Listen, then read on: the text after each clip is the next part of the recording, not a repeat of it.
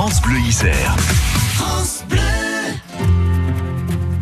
La planète bleue sur France Bleu Isère tous les dimanches avec vous, Michel Caron. Bonjour Michel. Bonjour Nathalie, bonjour à tous. Donc tous les dimanches, on cherche des solutions pour impacter le moins possible notre environnement. Et aujourd'hui, on évoque ensemble euh, bah, quelque chose que l'on a tous, ou presque, le smartphone. Oui, on peut dire que le smartphone n'est vraiment pas smart pour l'environnement. Nous sommes de plus en plus nombreux à en posséder, vous le disiez. D'ailleurs, euh, depuis 2007, on est passé de 122 millions de smartphones à 1470 millions en 2016. Donc ça fait un total euh, de 7 milliards de smartphones vendus dans le monde en 9 C'est ans. énorme. C'est incroyable.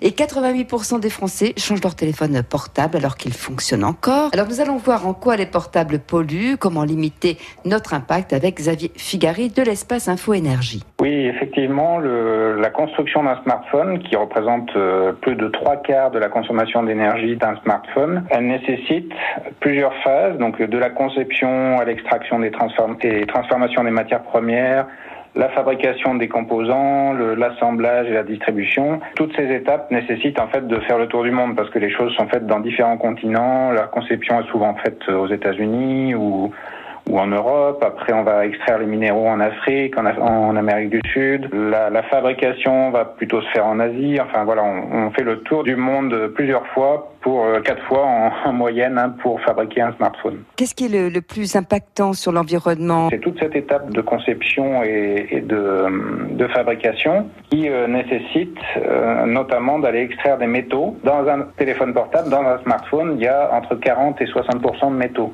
Et c'est l'extraction de ces minerais qui est euh, très destructrice euh, à la fois d'écosystèmes, euh, des pollutions de l'eau, de l'air, des sols, etc. Et il y a aussi toute l'industrie métallurgique et électronique qui est associée à la fabrication du téléphone, qui elle aussi est très impactante sur, sur l'environnement et énergivore.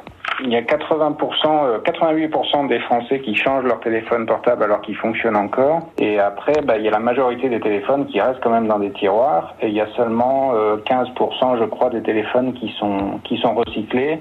Ils sont difficilement recyclables. Donc le mieux, c'est voilà, c'est de pas laisser son téléphone dans un tiroir et de l'utiliser ou, de le revendre euh, plutôt que de, de le mettre à recy- à recycler tout de suite, sachant qu'il sera pas forcément recyclé.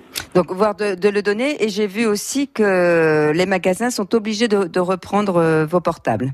Oui, ça c'est une autre solution. Mais sinon, comment limiter euh, les impacts du smartphone Euh, Déjà peut-être euh, en choisissant un portable adapté à notre utilisation? Oui, alors ça c'est une très bonne question, la question du besoin. On peut se demander est-ce qu'on a vraiment besoin d'un smartphone? C'est la première question à se poser. Alors, est-ce qu'on peut expliquer la, la différence, Xavier, entre le smartphone, le portable classique? Alors le, le portable classique, lui, il permet à la base de juste de téléphoner et d'envoyer des messages, des SMS. Ça c'est ses fonctions principales. Après le smartphone, c'est comme un micro-ordinateur euh, contenu dans un très petit volume qui permet de faire plein de choses, à la fois recevoir des vidéos, euh, consulter Internet, euh, voilà. Première chose. Après, la deuxième chose, si on, se dit effectivement oui, il y a besoin d'un smartphone, essayez de le choisir en fonction de ses besoins. Il y a des smartphones plus ou moins grands, plus ou moins énergivores. La question de la taille de l'écran est quand même assez importante. Plus l'écran est grand et plus le smartphone va avoir besoin de beaucoup de métaux et d'énergie pour le fabriquer. Et puis après, euh, dans le choix du smartphone, on n'est pas obligé d'acheter du neuf en, en permanence et se tourner vers des solutions d'achat d'occasion ou même de location. Et puis, prendre soin de son portable, de son smartphone. Plus de 80% des réparations effectuées concernent des écrans, des écrans brisés. Oui. Euh, bah, ça vaut le coup de protéger son écran. Voilà. Et puis, il est important de laisser reposer le, le portable, qui ne soit pas en surchauffe, et de ne pas aller jusqu'à une batterie à plat. Oui, vaut mieux pas attendre qu'elle soit complètement vide parce que ça accélère finalement le vieillissement de la batterie. Et de même, il faut pas